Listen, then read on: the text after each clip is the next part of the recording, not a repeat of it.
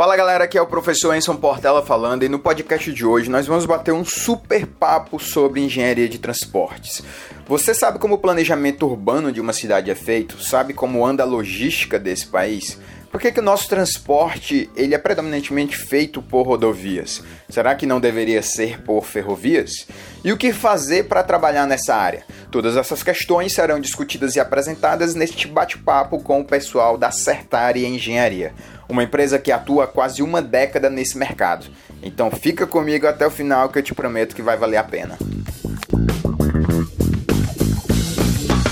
Para a gravação desse podcast, eu tenho aqui comigo na mesa o Cairo Braga. E aí, pessoal, muito bom estar aqui com vocês para discutir um pouquinho mais sobre engenharia de transportes. E ela, Yasmin Costa. Fala galera, um prazer estar aqui com vocês gravando esse podcast. E claro, o nosso entrevistado, o engenheiro civil Mackey Nondas. Bom dia a todos, um prazer aqui participar. Bem, eu vou começar esse podcast com uma pergunta bem simples. Eu pediria que você se apresentasse, né? Quem é o Mackey, o que é que ele já fez, por que essa parte de por que atuar em engenharia de transporte. Eu sei que a Certar é uma empresa que trabalha diretamente com, com problemas no sistema de transporte, mas pediria que você, pegando o gancho de falar de você mesmo, explicar um pouco do seu background profissional, até para criar uma empatia com nossos ouvintes, você também falasse um pouco da Acertare, como nasceu, o que é que vocês exatamente fazem. Eu sou técnico de edificações, formado pela Escola Técnica. Em seguida eu fiz engenharia civil e foi aí onde eu me aproximei da área de transporte. Por enxergar que o meio de edificação estava um pouco saturado, então eu queria ter outras opções e acabei me deparando né, na UFC com essa linha, da linha da engenharia, né, que são grandes, três grandes eixos, edificações, transportes e águas. Essas são as linhas da engenharia, então eu fui um pouco na linha do transporte, já que eu tinha um bom, bom embasamento pela escola técnica na parte de edificações. Bom, a minha carreira aí profissional no transporte, eu passei oito anos trabalhando na MC, onde eu aprendi o planejamento urbano propriamente dito, como nós falamos né, no, no, no mestrado, né, no DET, nós temos duas linhas, que é a infraestrutura, né, que a gente chama do pavimento para baixo, e o planejamento urbano, que é do pavimento para cima. Né? Então a gente divide o pavimento... DET é Departamento de Engenharia e Transportes lá da Universidade Federal do Ceará. Isso, exatamente. Foi onde conheci alguns professores e a gente teve essa interação né, mais forte. E, e desde então era um mercado muito pequeno, porque a maioria dos engenheiros corriam para as infraestrutura, né, para as grandes obras, edificações, principalmente Fortaleza é um case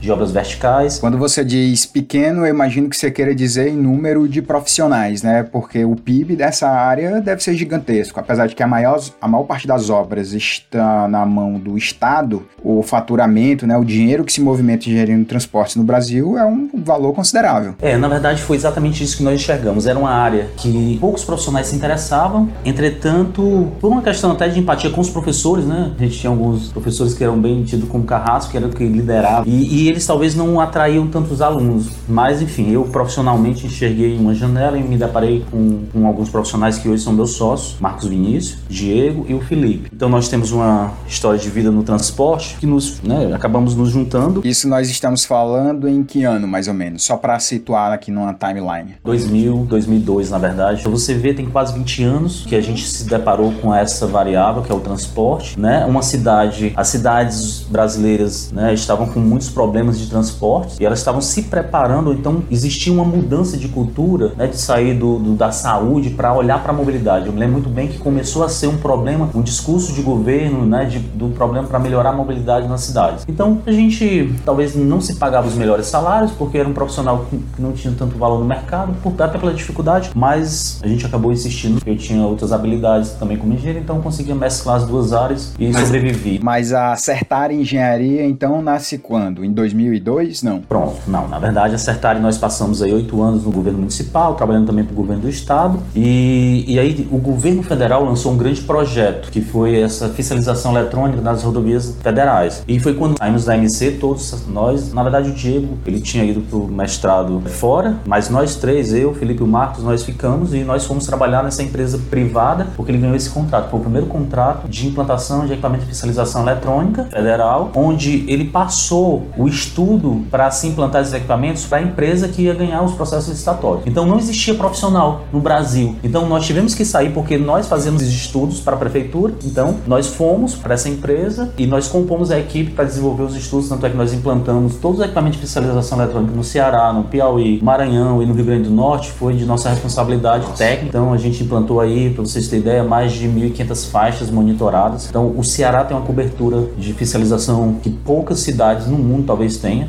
talvez só as americanas, né, porque tem muita tecnologia. E aí foi na Trana que nós nos juntamos e pensamos, pô, irmão, a gente consegue fazer os negócios dos outros andar, por que, que a gente não monta o nosso? Trana era a empresa que vocês trabalhavam na época, né? A Trana Engenharia. Trana Engenharia, exatamente. E aí nós, não, vamos, vamos montar aqui uma ideia, concebemos em 2011, abrimos oficialmente a empresa, então fomos trabalhando informalmente, né?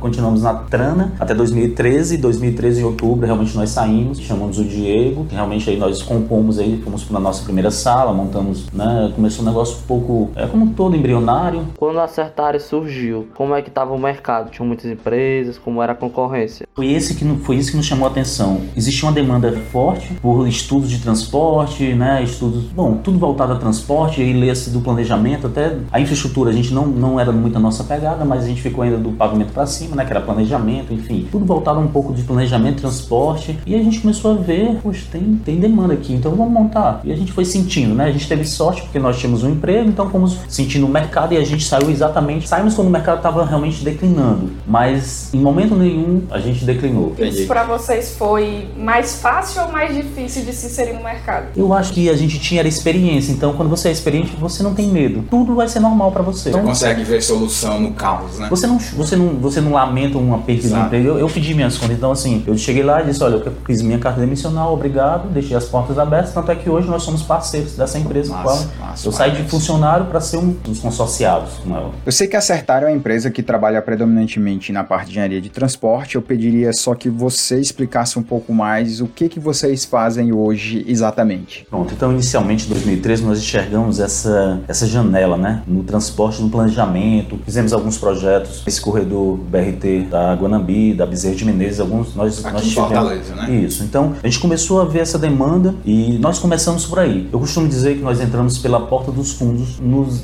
nós temos uma grande parcela dos nossos contratos é com iniciativa pública. Então a gente entrou pelo transporte, né? E aí fizemos muitos estudos voltados ao transporte, mas o transporte ele tem uma interação muito forte com infraestrutura, que mexe fortemente com o planejamento urbano né, e requalificação dos espaços. Então começamos a enxergar uma oportunidade para migrar para outras áreas do transporte, que era a parte de pavimentação e redesenho urbano. Planos, nós fizemos muito alguns planos de mobilidade no Ceará e fora, e nós começamos a enxergar, enxergar que esses planos eles culminavam em soluções de infraestrutura, novas ligações, né, mudança de desenho urbano. Então, esses projetos eles precisavam ser desenvolvidos. Começamos a enxergar que a gente, o cliente na verdade começou a pedir, olha, preciso que você me ajude também nisso. Então, ah, você precisa, vocês fazem, executam muito bem. Quando você fala cliente, na verdade não é um cliente pessoa jurídica privada. Você está falando cliente, mas predominantemente é o Estado, porque né, o nosso sistema de transporte ele é total quase 100% público. É, o transporte, na verdade, por lei, é, é de responsabilidade dos entes públicos. Principalmente aqui no Nordeste, né, que a cultura ainda da concessão não é algo tão difundido. Eu digo isso porque eu morei em São Paulo e eu dirigia, você dirige no interior de São Paulo, que é um estado que tem a cultura de concessão, e eu ficava impressionado assim, porque a, a qualidade das estradas é absurdamente boa. É, era incrível. É, a gente vai explicar lá na frente esse ponto, né? Existe uma relação forte com o volume que se trafega. Então,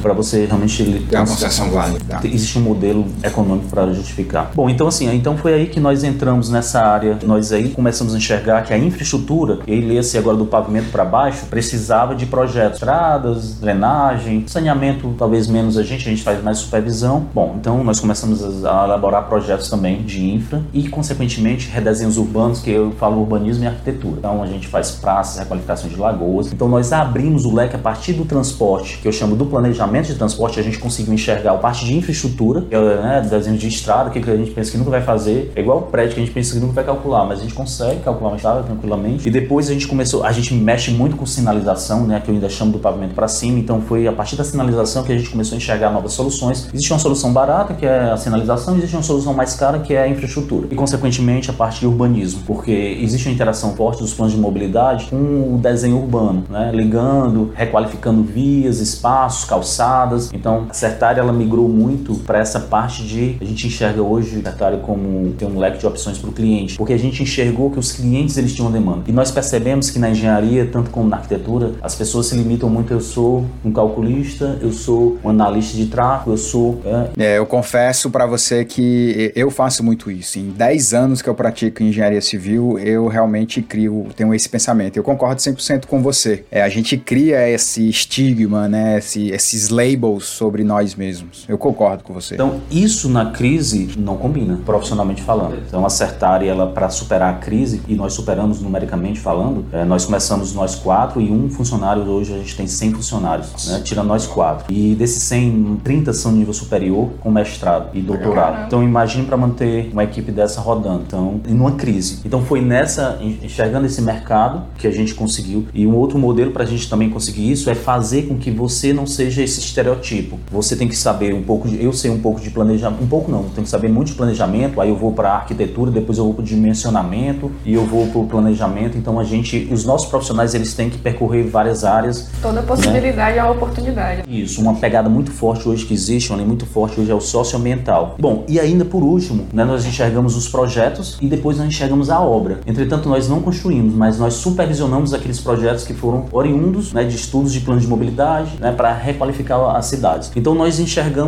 que, como consultoria, a gente cobriu todos esses leques, que aí eu fecho o ciclo. Então, eu planejo, eu dimensiono, eu estudo e viabilizo economicamente, eu executo os projetos que esses estudos de viabilidade econômica apontaram, e aí depois eu supervisiono as obras que vão, que são produtos, então acertar e ela está fechando esse, esse ciclo. Né? Bem, você falou aí várias vezes em mobilidade e planejamento urbano. Eu, particularmente, como engenheiro civil, eu ando na rua e eu observo, eu acho que isso é um problema sério no Brasil. Eu acho que a gente está muito aquém do, de como deveria estar. Usar uma frase conhecida, eu acho que a gente tem que melhorar muito para ficar ruim. Tão não legal que está, digamos assim. Você imagina, por exemplo, você que está me ouvindo aí no seu carro, você que está ouvindo aí, tá no ônibus. Olha assim pro lado, olha para a rua em si. Imagina você sendo cadeirante e tendo que percorrer esses espaços que estão ao seu, ao seu redor. O quão difícil é a vida de uma pessoa que, digamos assim, fisicamente ela tem alguma, alguma deficiência. É, eu, eu, pergunto então para você é, o que é que falta ainda para as cidades brasileiras alcançarem níveis, digamos assim, níveis satisfatórios de mobilidade. É, eu faço essa pergunta porque eu estava vindo para cá e a minha esposa é arquiteta e eu pedi para ela citar algo simples que melhoraria muito a mobilidade urbana e ela foi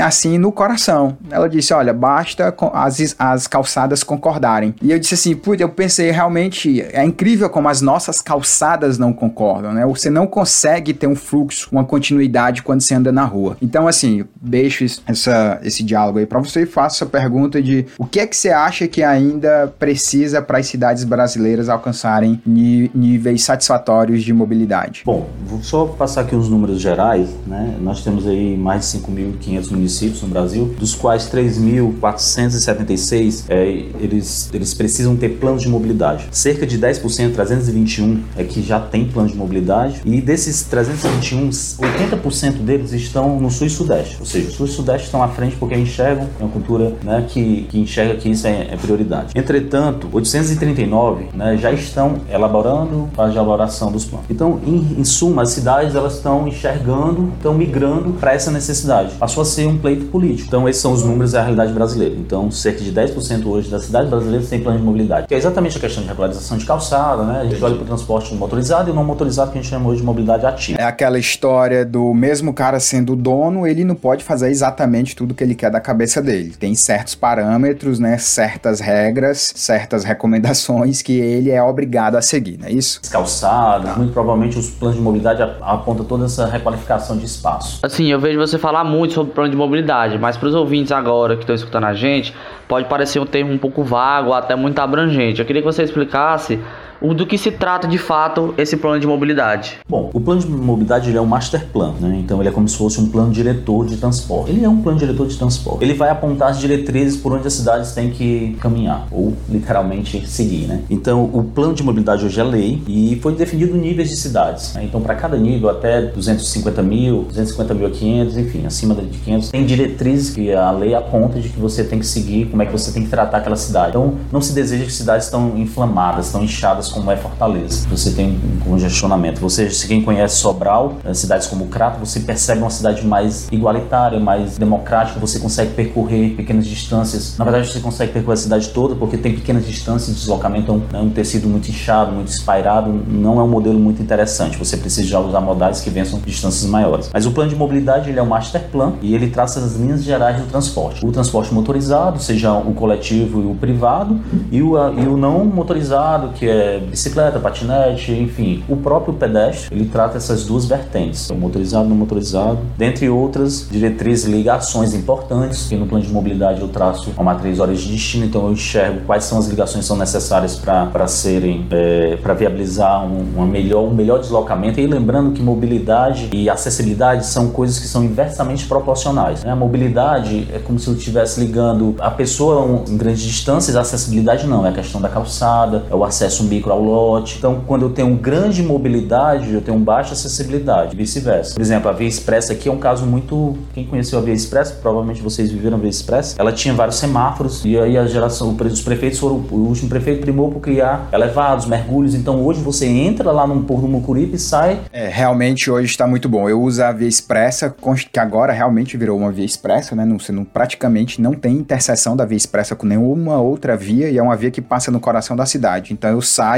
pro meu trabalho e eu vou quase que no tiro, porque não tem sinal, não tem interseção, você não para, você consegue desenvolver bem velocidade. Ficou muito bom realmente. Pronto, então a gente entra aí na hierarquia viária. Toda cidade existe a hierarquização viária. Então se ela não for seguida à risca, o, o sistema dá um colapso. Então eu tenho que traçar o que é expresso é expresso. Eu não posso estar tá interferindo porque não deixa de ser expresso. Claro. Então o plano de mobilidade ele trata nessa questão da hierarquia, priorizando a mobilidade e priorizando a acessibilidade. Então, lembrando que mobilidade e acessibilidade são inversamente proporcionais.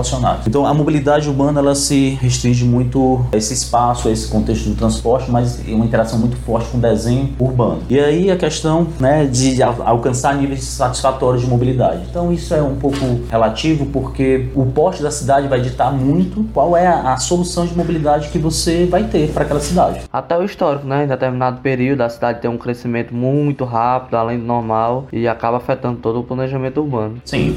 Existe um, por exemplo, São Gonçalo é uma cidade para mim que ela inchou devido a algum. São Gonçalo não, o Pecém em específico, né? Porque o porto ele é um grande polo atrator. É, o porto do Pecém, para quem não sabe, é uma região aqui onde foi criado esse novo porto, né? O porto do Pecém, aqui no norte do Ceará. Ele está fora da cidade, né? Ele não faz parte do município de Fortaleza. É até mesmo você ter um porto que não esteja associado a uma grande cidade para não estrangular, porque você tem um trânsito de caminhões, você não quer é, tumultuar o trânsito da cidade. Então, o porto do Pecém, obviamente, quando você cria um porto, você tem que levar mão de obra, você tem levar uma série de coisas, você leva desenvolvimento para o local. Então, acaba que você está ali num pequeno município que deixa de ser pequeno porque ele vai inchar de gente, mas o município ele não consegue crescer na mesma velocidade do número de pessoas que fica chegando por conta do desenvolvimento que está sendo feito. Então, assim, o plano de mobilidade, ele, né, eu diria que a gente tem que pensar soluções, cidades talvez de porte menor, talvez quem viveu fora sabe que as cidades elas, as, na Europa, até nos Estados Unidos, elas não são tão grandes. Assim, não existe muitas pessoas morando, né? Como aqui, aqui a gente tem quase 3 milhões. Fortaleza tem uma densidade habitacional gigantesca, né? Uma das maiores do, do Brasil. Enfim, então a gente tem que pensar a mobilidade e esses níveis satisfatórios realmente é uma relação muito forte entre porte da cidade, né? Mas com certeza a priorização sempre do pedestre, né? Do transporte que polui menos, que são os não motorizados. E também, no, no caso do motorizado, tem que ter o espaço para cada um, lembrando isso, né? Eu não posso estar, ah, vou botar agora só bicicleta, não. Tem que ter o espaço para cada um. Claro, e o motorizado, ele tem que ter o seu espaço também, é, com certeza priorizando aí o transporte de massa. As ações diretrizes. E sempre a questão da acessibilidade, que é um ponto importante, né?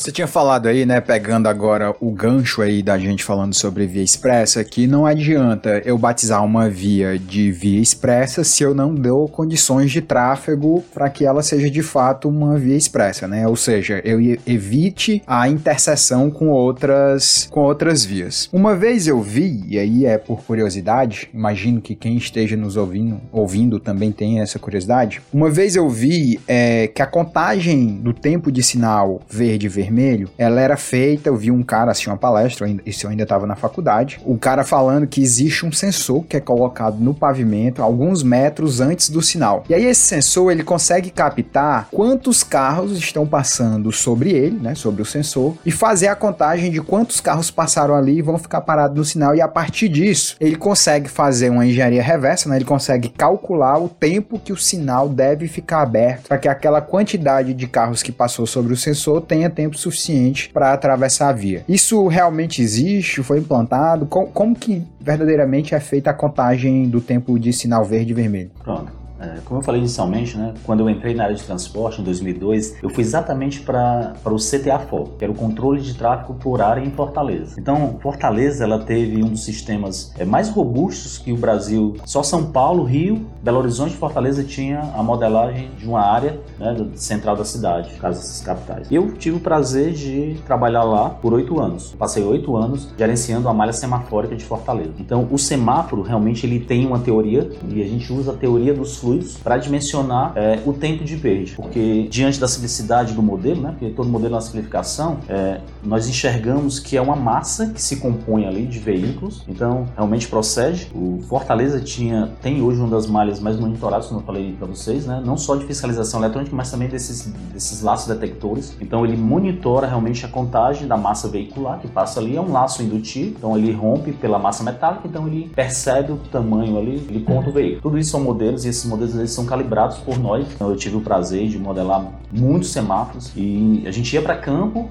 e ficava validando. Existe um modelo matemático por trás, mas você adequa à realidade. E tem várias é, variáveis que são importantes, tipo o tempo de descarga do semáforo. Isso é como se fosse a taxa né, de descarga. Imagine um duto, você vai ter ali uma massa que vai ter que passar um determinado tempo. Então a relação é realmente da teoria dos fluidos. Então a gente usa a teoria, são modelos mais simples, mas usando essa, essa linha né, de deslocamento de um, um corpo, né, de uma massa. Esse Bernoulli eu não sei não, viu, macho? O bicho aparece em tudo que é lugar, velho. Não aguento mais. Exatamente. Então, Bernoulli, exatamente. É, você fez uma analogia, né? O cara fez uma analogia, realmente desenvolveu um modelo. Então, o ciclo semafórico ele é em função daquela massa que se formou ali, né? Daquele bloco que se formou. Existe uma taxa de descarga. Então, você analisa o tempo de reação do, do motorista, como é que ele chega e a taxa de descarga. Ou seja, se tem uma conversão muito forte, aquela faixa em específico, ela tem o que a gente chama de fluxo de saturação menor. E, em tese, uma faixa livre, só para vocês terem ideia de números, é como se imagine uma BR dessa que interrompe ininterruptamente, não tem nenhuma interrupção. Então passa 1.800 veículos por hora. Então se você contar, se você jogar, ela só passa 1.800 veículos por hora. No máximo, talvez, dependendo da, da, do tamanho da faixa, as pessoas conseguem.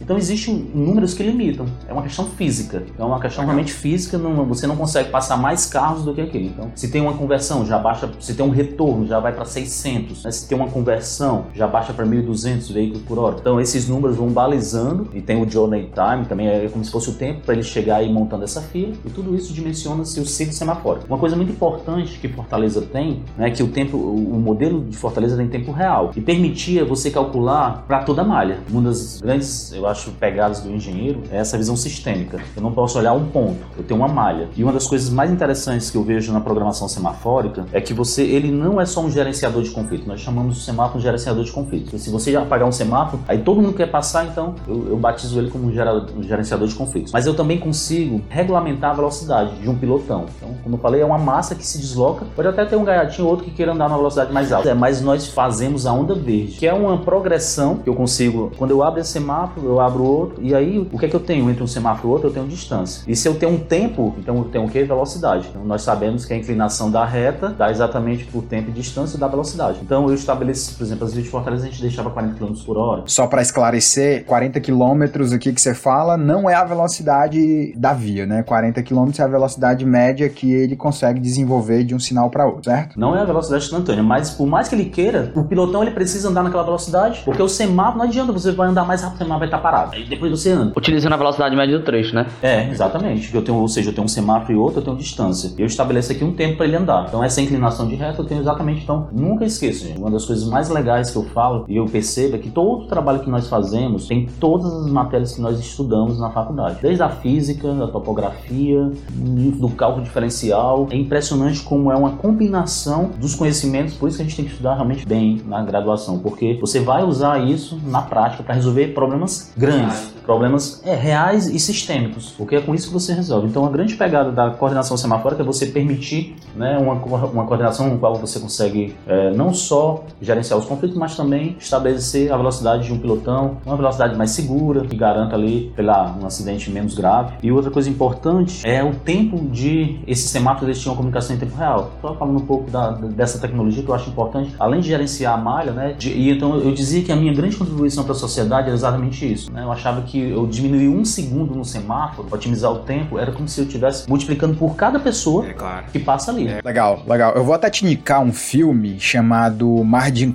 O Dia Antes do Fim. Um filme bem bacana, tem o Kevin Space, o Jeremy Iron, a Demi Moore, o Paul Bettany, cara que eu gosto muito, e outros caras lá. Mas o filme ele conta os bastidores ali dentro do, do banco, né, dentro de um fundo de investimentos, uma galera que trabalhava no fundo de investimentos, quando um dos engenheiros descobrem que aquela bolha lá de 2000, da crise de 2008, vai estourar. E aí eles começam a montar uma estratégia para se desfazer dos títulos podres que eles têm, né? Tem um desses caras que inclusive é demitido, ah, tá lá meio triste, foi o cara inclusive que descobriu que a, a merda ia acontecer, né? A bolha ia estourar. E aí ele tá lá conversando com um cara, tá? Ele conversando com o, o cara que faz o Paul Bethany, e ele diz assim: Você sabia que uma vez eu fui engenheiro de pontes? Eu tenho até esse trecho do, do, do filme no meu Instagram. Aí o cara, sério, tu foi engenheiro de pontes? Ele é, eu construí uma ponte que ligou o ponto A ao ponto B. E aí ele vai fazer exatamente essa tua conta. Eu ganhei, sei lá, 5 minutos de viagem para cada carro naquela ocasião, naquela ponte que eu fiz. Aí ele faz a conta: 5 minutos, lá passam 3 mil veículos. 5 minutos vezes 3 mil veículos, vezes 365 dias do ano e vezes 15 anos que eu construí essa ponte. Aí ele faz lá a conta, né? Tem não sei quantos milhões de minutos que eu já salvei, não sei quantos dias. E é exatamente esse, né, nesse raciocínio aí que você tá falando. É, e é, realmente essa é a nossa grande contribuição. Então a gente trabalhava, era um trabalho realmente nós enxergávamos todos os semáforos porque estava no sistema. Então você enxergava a rede você identificava problemas, gargalos, você otimizava, você mudava fluxo de saturação para que toda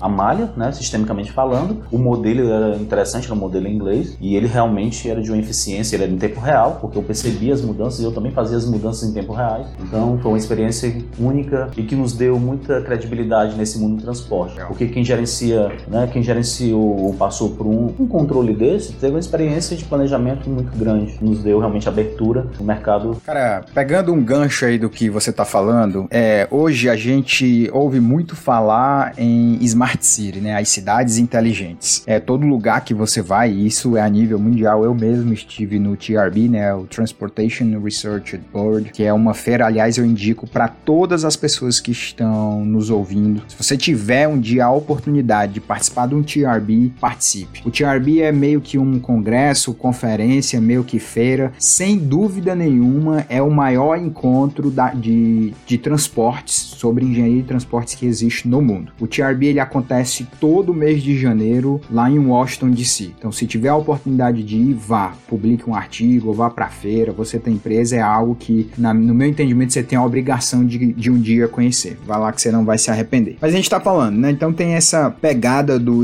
da Smart City, né? Cidades inteligentes. É, de uns anos para cá se escuta muito falar, por exemplo, em driverless car, né? Os carros lá sem motoristas. O, a Tesla com o Elon Musk ganhou muita projeção nisso. Aliás, eu vi um vídeo esses dias que eu fiquei impressionado. O cara tá lá no Tesla dele, ele tá dormindo de braço cruzado no, do, no, no banco do motorista, ele dormindo. E aí ele acorda e o carro tá lá, talvez a 100 km por hora. E aí ele acorda com o bip do carro dele. Um bip. bip, bip, bip. Quando ele acorda, esse bip é sinalizando para ele que potencialmente vai acontecer um acidente com o carro que está à frente do dele, para dar tempo dele de ele tomar a reação. Cara, dá assim 10 segundos, o carro da frente bate no outro carro. Ou seja, o carro, o Tesla dele foi capaz de prever que dois carros lá pela velocidade, pelas distâncias, é, estaria numa potencial situação de acidente. É, eu te pergunto, né, se para onde a gente vai em termos de transporte? O que que é, todos esses estudos, para onde isso vai nos levar? Eu sou muito leitor de ficção científica, então eu digo assim, é, você acha que a gente vai chegar num ponto que os carros vão voar? O que que vai acontecer com o transporte? Aproveito para dizer, né, uma frase aqui que eu tenho muito comigo do professor Loureiro, um dos grandes nomes da engenharia de transportes do Brasil, que ele diz que é, ele nunca vai ficar desempregado porque simplesmente o problema de engenharia de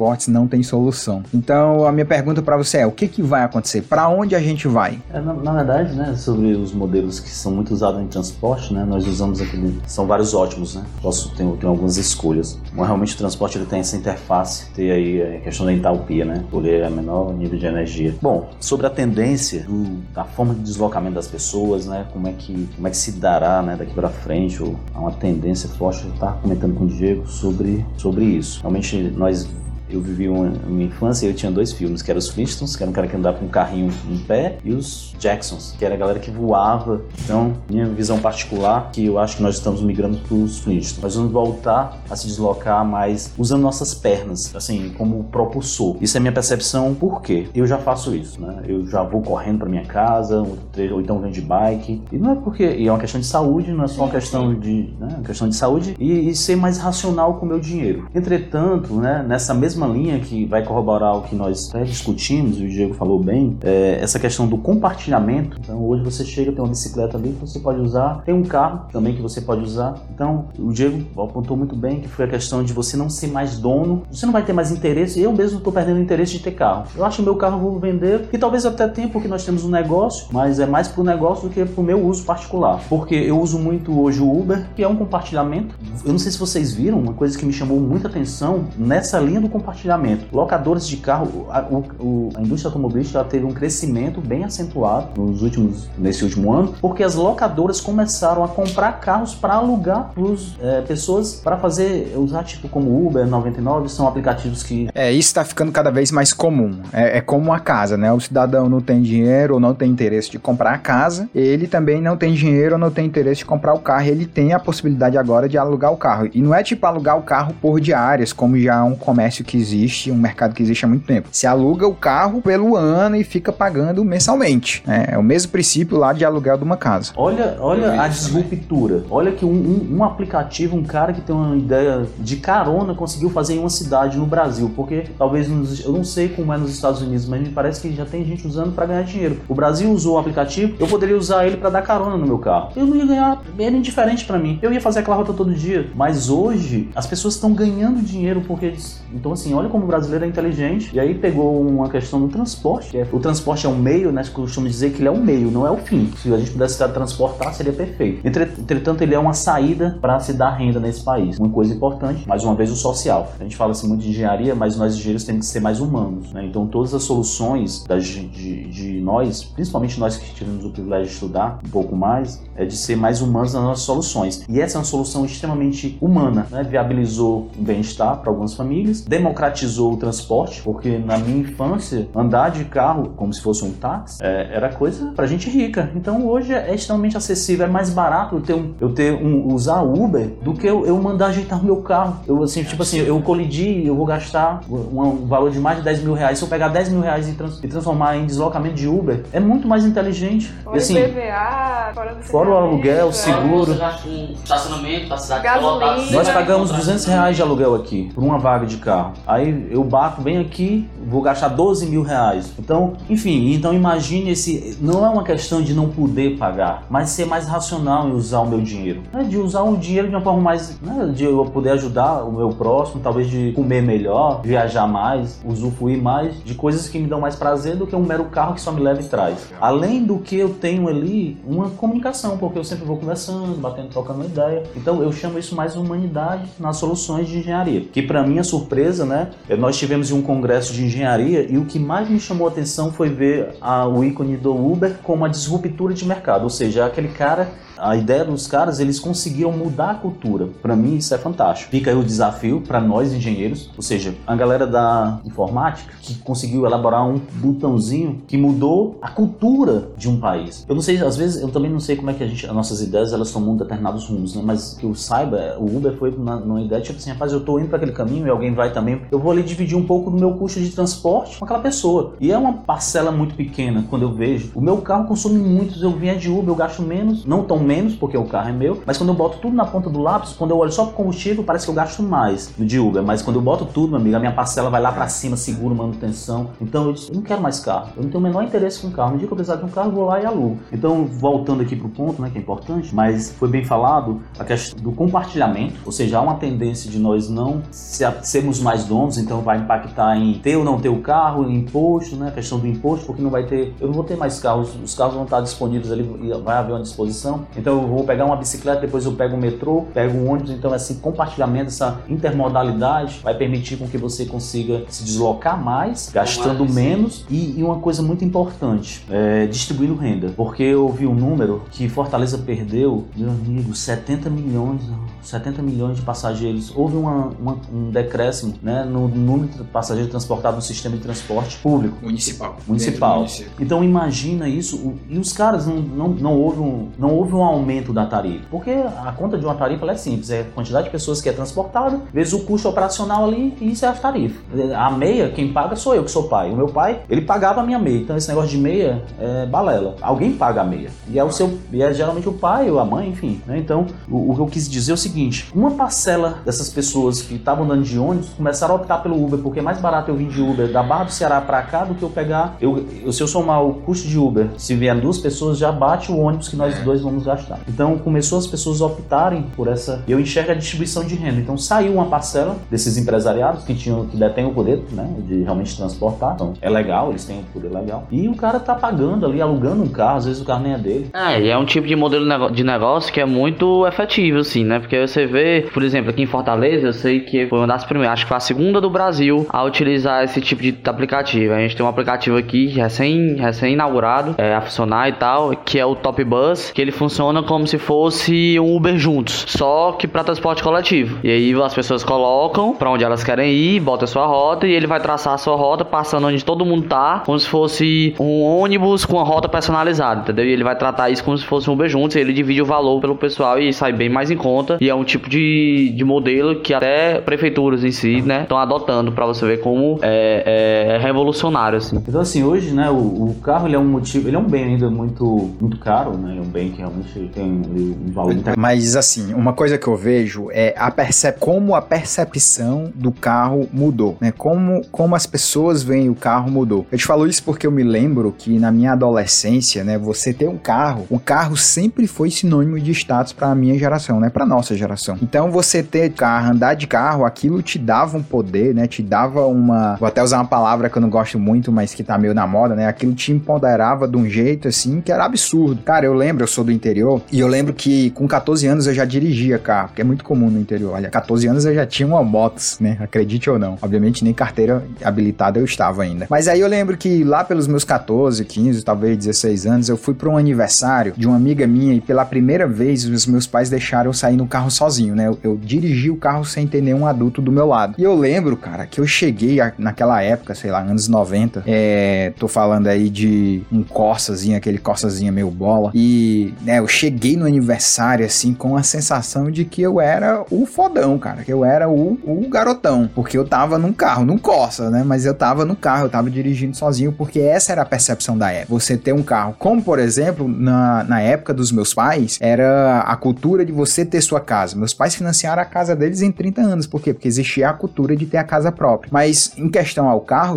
eu falo hoje com os meus alunos, né? Uma molecada de 20 e pouquinhos anos. Cara, ninguém mais assim. Você tem carro porque é uma obrigação. Mas não é mais o sonho dele. Não é o sonho de consumo do cara mais ter, ter um carro, entendeu? Essa percepção ela mudou radicalmente. Eu acho isso incrível. É uma coisa importante do carro. Eu tenho duas coisas que na minha cabeça, né? Nesses meus aí quase 20 anos de, de transporte, eu tenho isso muito forte. Eu enxergo o carro como se fosse uma armadura, né? Na época medieval, os cavaleiros eles tinham uma armadura que empoderavam eles. Então o carro ele te dá essa mesma, é uma analogia, né? Então ele é uma armadura, ele te deixa imponente. E a outra é que eu concordo plenamente que a nossa geração ela foi muito influenciada, não sei se pelo modelo americano, né? O americano pela questão da indústria lá ser mais forte, automobilística, eles é uma questão de mercado. E eles têm, ele percebeu que o ser humano, né? Ele tem essa pegada da vaidade. O homem talvez um pouco mais olhando para esse objeto que seria o, o carro. Mas o carro, quando ele foi criado, ele é um carro de passeio. O nome é veículo de passeio. Nós é que deturpamos, deturpamos não, usamos de outra forma, né, para se deslocar. E aí começou os movimentos pendulares, coisa muito importante. Só para esclarecer, movimento pendular que você fala é aquela pessoa que faz o trajeto sempre casa-trabalho, casa-trabalho, né? Um pêndulo. Ponto, uhum. ponto A, ponto B, ponto A, ponto B. Quando, quando você ascende profissionalmente, talvez, independente de cada profissão, você precisa de uma mobilidade, né? E se deslocar mais. Então, talvez o carro ele é extremamente eficiente. Então, mas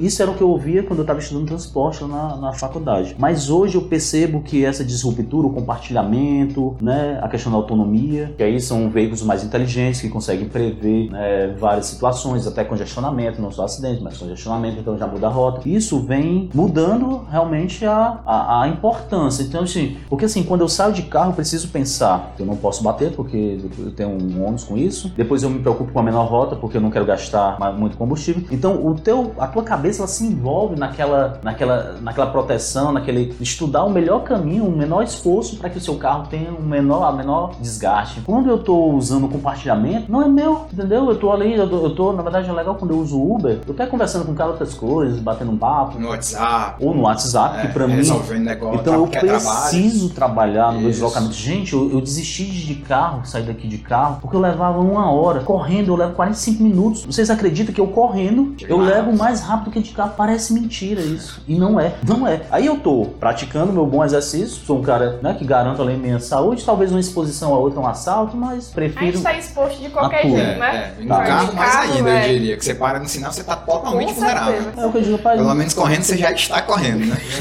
já tá, no... já tá na, na rota de fuga. Mas eu, eu enxergo, né? Eu acho que o futuro é nós usarmos mais, né? Por uma questão até também de nós enxergarmos a saúde, né, porque realmente os carros, o carro ele traz um. Você é algo fácil também. Tem a questão do estresse, tem a questão também de você. É né, o, nas cidades a velocidade ela é menor, mas nas estradas você também pode vir a se acidentar e questão da fatalidade. Enfim, eu vejo uma tendência, um futuro mais promissor, mais, mais humano.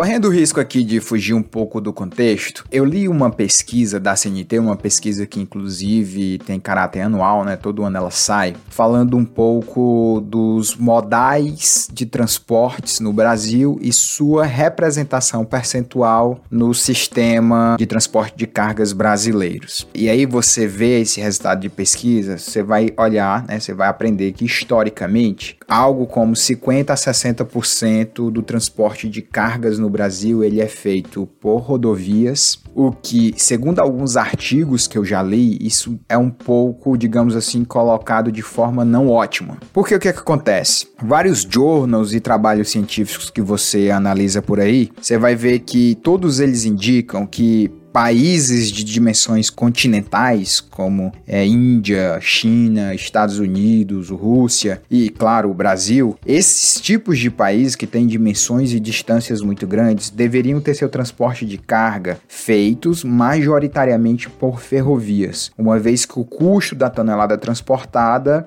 é imbatível ele é mais baixo quando ele é feito por ferrovias. Eu queria a sua opinião sobre isso. Você acha que realmente é um contrassenso nós brasileiros estar tá na contramão? Porque se você for olhar, né, esses países Rússia, China e Estados Unidos, a maior parte, principalmente que eu sei, né, Rússia e China, a maior parte do transporte de cargas de fato é feito por ferrovias e, né, no argumento de que sai bem mais barato. A gente tá nessa contramão, é um contrassenso. Por que, que a gente não tem tanto investimento na ferrovia? Porque historicamente ferrovia é algo que, vamos colocar assim, é algo desprezado no transporte de carga brasileiro? Bom, vamos lá. Realmente essa parcela, né, eu chamo aí da divisão modal, transporte de cargas e de passageiros no Brasil, ela realmente, historicamente, ela oscila em torno de 60% a 61%, para ser mais preciso. A última, a última pesquisa está a 60,1%, apontando 60,1% tudo que é transportado vai pelo meu rodoviário. E aí a gente entra num ponto, ainda falando né, dessa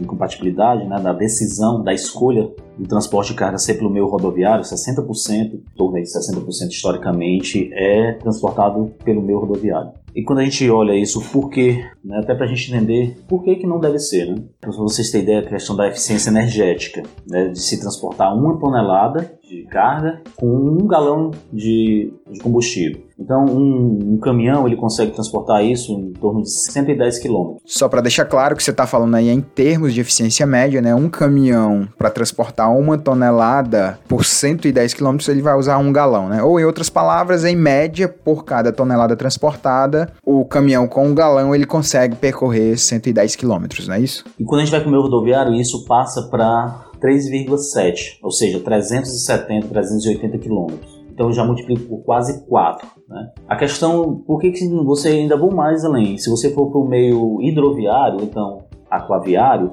nós vamos para 9,980, ou seja, quase 10 vezes mais eu saio do rodoviário para o aquaviário.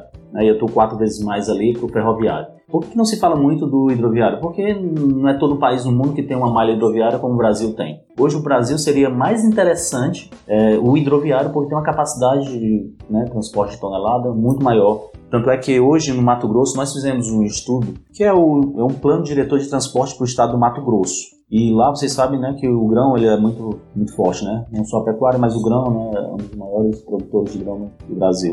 E a gente tem esses commodities aí muito forte na nossa produção, infelizmente, né, na industrial de tecnologia. Mas vamos lá. Então hoje eles estão preferindo entrar mais ainda no Brasil para encontrar rios e desses rios saírem pelo meio aquaviário do que sair de Mato Grosso e ir até o Porto de Santos ou Paranaguá, enfim, no Paraná ali para distribuir essa carga, além de ter os gargalos né, nessas regiões, nessas megalópolis, aqui no caso São Paulo. Então, falando de eficiência energética, vocês entendem aí que nós temos uma eficiência muito maior. Mas eu estava pensando sobre essa, foi uma pergunta interessante, porque eu fiquei exatamente amadurecendo o porquê que as políticas não convergem para ir pelo menos para o ferroviário. Porque no ferroviário não, aí realmente eu dito por onde eu quero passar, né? O hidroviário ele é muito engessado. Então o ferroviário é a opção mais inteligente, então só para a gente entender por que, que o ferroviário não se fala em aquaviário, mas fala mais em ferroviário, né? Então a gente tem que entender o porquê das escolhas. Realmente a mais eficiente dentro de um contexto econômico é o ferroviário. É, entretanto, o Brasil não tem essa política. Né? Eu não sei por que também, porque assim, eu acredito muito que como a gente é num país democrático, né, e a gente vive uma sociedade é, capitalista, os empresários é que têm que ditar o ritmo também das coisas. Eu estava imaginando uma outra informação importante, né, para a gente saber, eficientemente você só deve transportar usando o meio rodoviário até 300 quilômetros. Então, qualquer coisa que passar disso, você já deve usar o ferroviário. E aí, eu fiquei imaginando ah, os nossos grandes polos. Imagina o Ceará. Tem o Fortaleza, tem o Aracati, Iguatu, Tauá, Crateús, né, Sobral. É, o mais distante seria Juazeiro. Então a gente está num raio aí mais distante de 500 quilômetros. Existe uma questão histórica que permitiu uma distribuição, e aí não, se você pegar essas distâncias, elas giram em torno disso eu acho que teve se construir é muito mais barato. É necessário construir vias e eu não consigo comprar um trem, mas um carro talvez era um, algo mais acessível. Então, culturalmente, naturalmente, as coisas foram migrando para o rodoviário. E o Brasil, uma coisa, o Brasil ele nunca foi um país de grande produção, né? Uma escala industrial, a indústria vem se desenvolvendo agora. Então, naturalmente, quem transportava as coisas no país era, às vezes, aquele produtor rural. Ele não tinha uma visão logística maior, mais ampla. E o governo, de certa forma, ele foi atendendo essas pequenas demandas. Não é uma coisa que não foi pensada. Talvez foi pensada para aquela demanda. Isso me leva a crer, né? Eu, na verdade, eu aposto muito nessa hipótese, né? De não é uma falta de planejamento, mas foi a condição. Hoje o Brasil vive outros níveis de produção, outra visão. Por quê? Vou dar um exemplo prático. Por que, por que eu concluí isso? Quando eu estava na engenharia, né, meu pai morava no interior a 170 km daqui e tinha um canteiro de obra de um grande projeto chamado Tabuleiro de Russas, que foi um projeto, um, a obra mais cara do, do Denox, para minha surpresa. Por incrível que pareça, o Denox é um órgão da seca, já fez grandes obras, grandes açudes, mas essa foi a obra mais cara, inclusive foi um trabalho meu de faculdade. O Tabuleiro de Russas, na, na verdade, era construção de canais, né, que ia ter lotes, então você ia poder plantar, gerar a sua própria produção. E eu me lembro que quando foi entregue para os proprietários, né, um amigo do meu pai tinha um lote lá e ele produziu bastante tomate, pimentão. E simplesmente deram a terra, deram todas as condições, o cara produziu, produziu em escala e tal, produziu muito,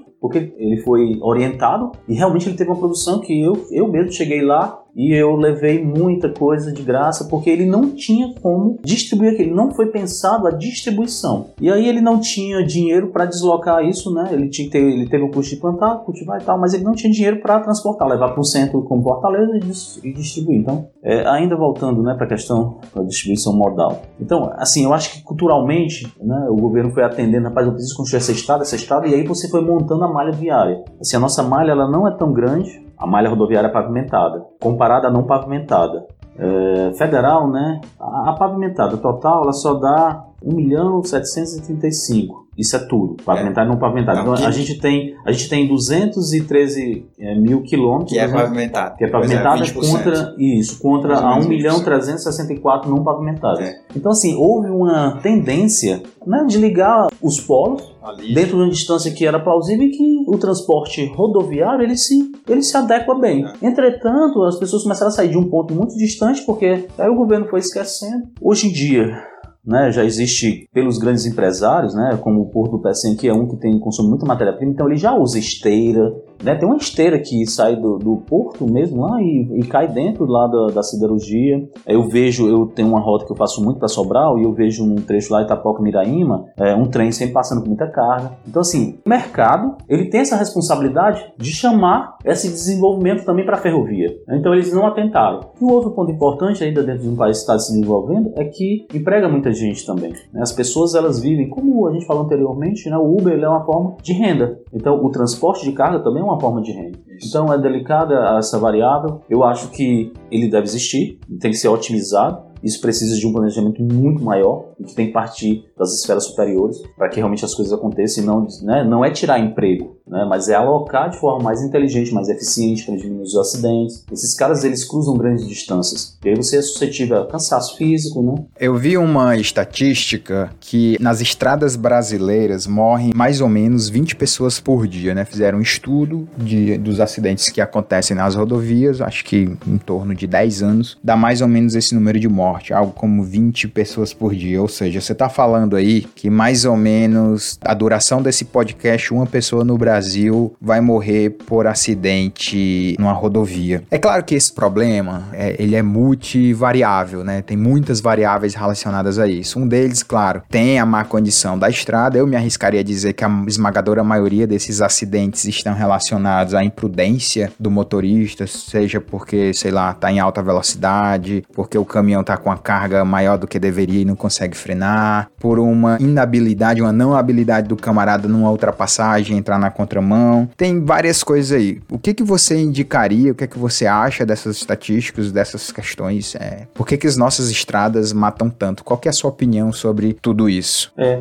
no transporte a gente costuma é dizer que tem três círculos, que é o homem, né, a estrada e o veículo. O acidente acontece em uma dessas três esferas onde existe uma interseção das três. Entretanto, eu, né, nós aqui temos um consenso que sempre é o homem porque é o homem que constrói o veículo, é ele que é responsável pela manutenção do veículo. É o homem que constrói a estrada, ele é responsável pela superelevação, uma curva, uma defesa metálica, um dispositivo de segurança, e ele que está conduzido, é o homem que conduz o veículo, né, por uma questão de discernimento, de um cálculo né, que eu tenho que fazer certo, de conhecer a máquina que eu estou conduzindo, se ela tem potência suficiente para fazer. Existem também fatores também da idade, né, com quem está, da sua condição psicológica, existem vários fatores. Mas tudo se resume ao homem. É um topógrafo que não fez a superelevação adequada adequada, ou um engenheiro que não dimensionou um projeto de sinalização né, que contemplasse dispositivos de segurança, ou uma sinalização mais robusta, né, evitando ali o excesso de velocidade. Mas 50% dos acidentes fatais no Brasil acontece por imprudência ou embriaguez. Então isso, né, o, o, alcoolismo e a imprudência, ou seja, a falta de obediência, ela está muito relacionada. E aí a gente converge para o homem. Eu tive alguns amigos que estudaram nos Estados Unidos e trabalharam comigo. E era engraçado, quando eles voltavam dos Estados Unidos, saiu daqui com a nossa cultura, mas quando ele voltava, ele voltava e aí ele dirigir comigo, ele viu uma placa de 60 km por hora na BR-116, no quilômetro 9. Meu amigo, eu ando a 120 km naquele trecho e ele não podia passar dos 60. Eu disse, cara, por que tu não quer? Não, meu amigo, tem uma placa ali de 260. E ele já era um cara maduro. Imagine, nós trabalhamos juntos, ele foi para os Estados Unidos e nós continuamos envelhecendo igual, né?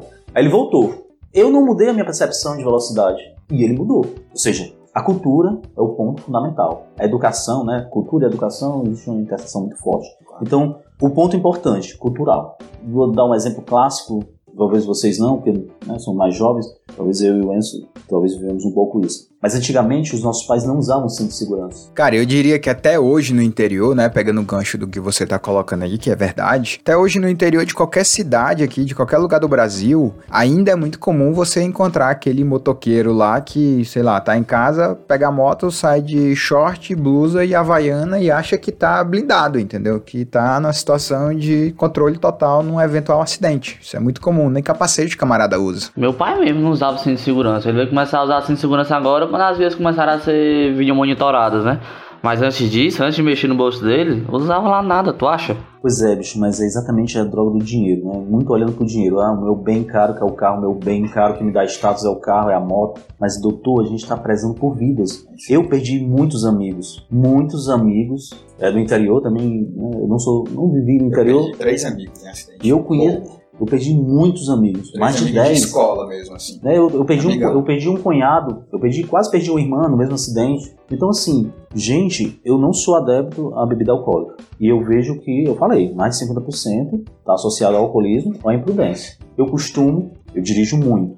Né? Eu faço, eu, ando muito de carro nas estradas e eu ando profissionalmente, né? Porque é o meu trabalho. Não sou caminhoneiro, mas eu me desloco muito e eu estudo as estradas do governo do estado. E eu me deparo, eu não gosto de andar no final de semana, porque é no final de semana que tem aquele motorista que anda na cidade, então ele não sabe dimensionar bem a ultrapassagem, ele anda muito displicente ajustando ali o rádio ou, até vendo o celular, só que as velocidades na estrada são muito maiores, então o tempo de reação é muito menor. Então você não tem muito tempo. Aqui na estrada, aqui não, você bate, as velocidades são menores, o acidente ele não tem um impacto, é mais danos materiais. Na estrada não, geralmente vai ser um fatal. Então, as estradas, né, esse termo, acho até forte, mas realmente é o homem que mata, né? Por uma questão de educação ou falta dela, por uma questão de conscientização, né, de não dirigir ali com um nível de lucidez adequado. Então eu associo muito né, a imprudência. Olha, e você que esteve essa experiência fora do Brasil, você deve saber muito bem. O meu sócio ele fala: nos Estados Unidos parece que para você comprar uma bebida e andar dentro do carro você tem que colocar dentro de um saco que não seja visível. Então assim, o meu sócio ele ia sendo deportado porque estava conduzindo a bebida.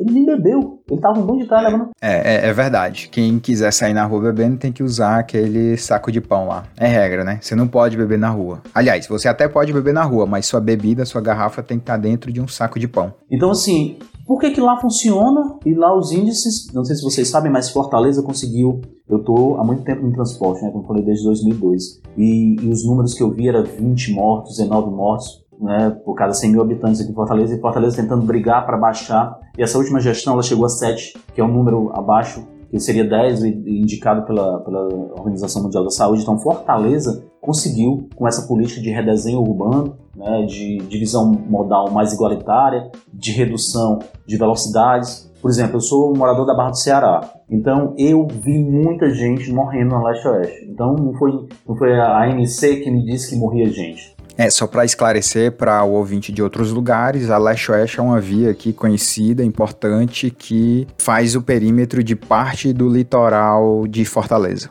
Isso, liga no centro, a Barra do Ceará, que é o Rio. Centro, a Barra do Ceará. Então, eu, quando trabalhei na MC, eu fui responsável por implantar alguns semáforos, ou quase todos os semáforos de pedestre, naquela via e eu tinha muita certeza do que eu estava fazendo. Não conseguia reduzir a velocidade, mas aí veio a outra que foi a fiscalização eletrônica que foi baixando esses números nela. E ela ainda é a que mata mais na cidade, por incrível que pareça. Minto, desculpa. Ela era a que matava mais. Só que com redução de 50%, implantação de ciclovias, implantação de mais semáforos. Eu vi que diminuiu a, a, a velocidade também isso. da via, né? E aí eu me deparo com alguns gestores públicos de outras cidades que nós temos contratos, né? Para a região oeste. E o cara Olha a visão do cara, rapaz, você, ah, foi você que implantou aquele semáforo, você que reduziu a velocidade. Pô, cara, tô, acabou com o meu. Pô, andava tão rápido, eu levava 5 minutos, agora eu levo 20. Eu disse, doutor, quantas vidas o senhor deixou de matar? Você poderia estar matando uma pessoa lá. Aí o cara meu amigo, porque eu fico chateado quando bate no meu carro. Eu fico chateado não é porque eu gosto do carro, não. Eu fico chateado hoje pela chateação. Que eu seja só, ah, se for dando material, amém. Agora imagina quebrar uma perna, matar alguém. Meu amigo, você não sabe essa dor. Né? Até fica aí de, de recado, né?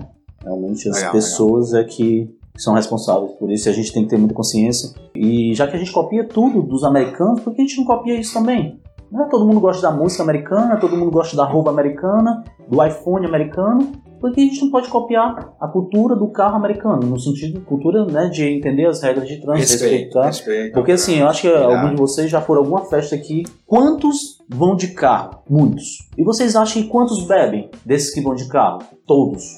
Porque eu que não bebo, eu vou de Uber. Então assim, eu espero que essa cultura, né, que as pessoas bebam, morram de beber vire a perna lá, não tô, tô nada contra quem bebe não. Agora só tenha consciência de você voltar, deixa seu carro lá volte de Uber, então vai de Uber volte de Uber. Entrando um pouco nessa questão dos óbitos, né? Eu sou uma pessoa que passa todo dia na BR-116 e você tá falando muito da imprudência dos motoristas, né? E na BR-116 a gente vê que também há muitos óbitos mas porque os pedestres eles não atravessam pelas passarelas. Mas eu também vejo que as passarelas são muito distantes uma das outras. Então, assim, é, eu queria saber um pouco mais sobre o que, você tem a falar sobre a BR-116 E como que é calculada essa distância entre essas passarelas? É, só para esclarecer, isso não é um problema da BR-116, né? BR-116 que liga o Ceará ao Rio Grande do Sul. É, isso é um problema de grandes vias brasileiras, né? Grandes BRs, principalmente BRs que tem muitas faixas. Porque o que, que vai acontecer? O camarada tá lá, precisa atravessar esta rodovia. E aí ele olha para a esquerda, não tem nada. Ele olha para a direita, vê que tem uma passarela que tá a um quilômetro dele. Pô, é óbvio que em algum momento ele vai cair a ficha de dizer, cara, eu não vou andar até a passarela, eu vou simplesmente me arriscar aqui e tentar cruzar essas quatro, cinco, seis faixas que tem aqui na minha frente. O problema é que vai ter um belo dia que esse camarada pode dar um vacilo, né?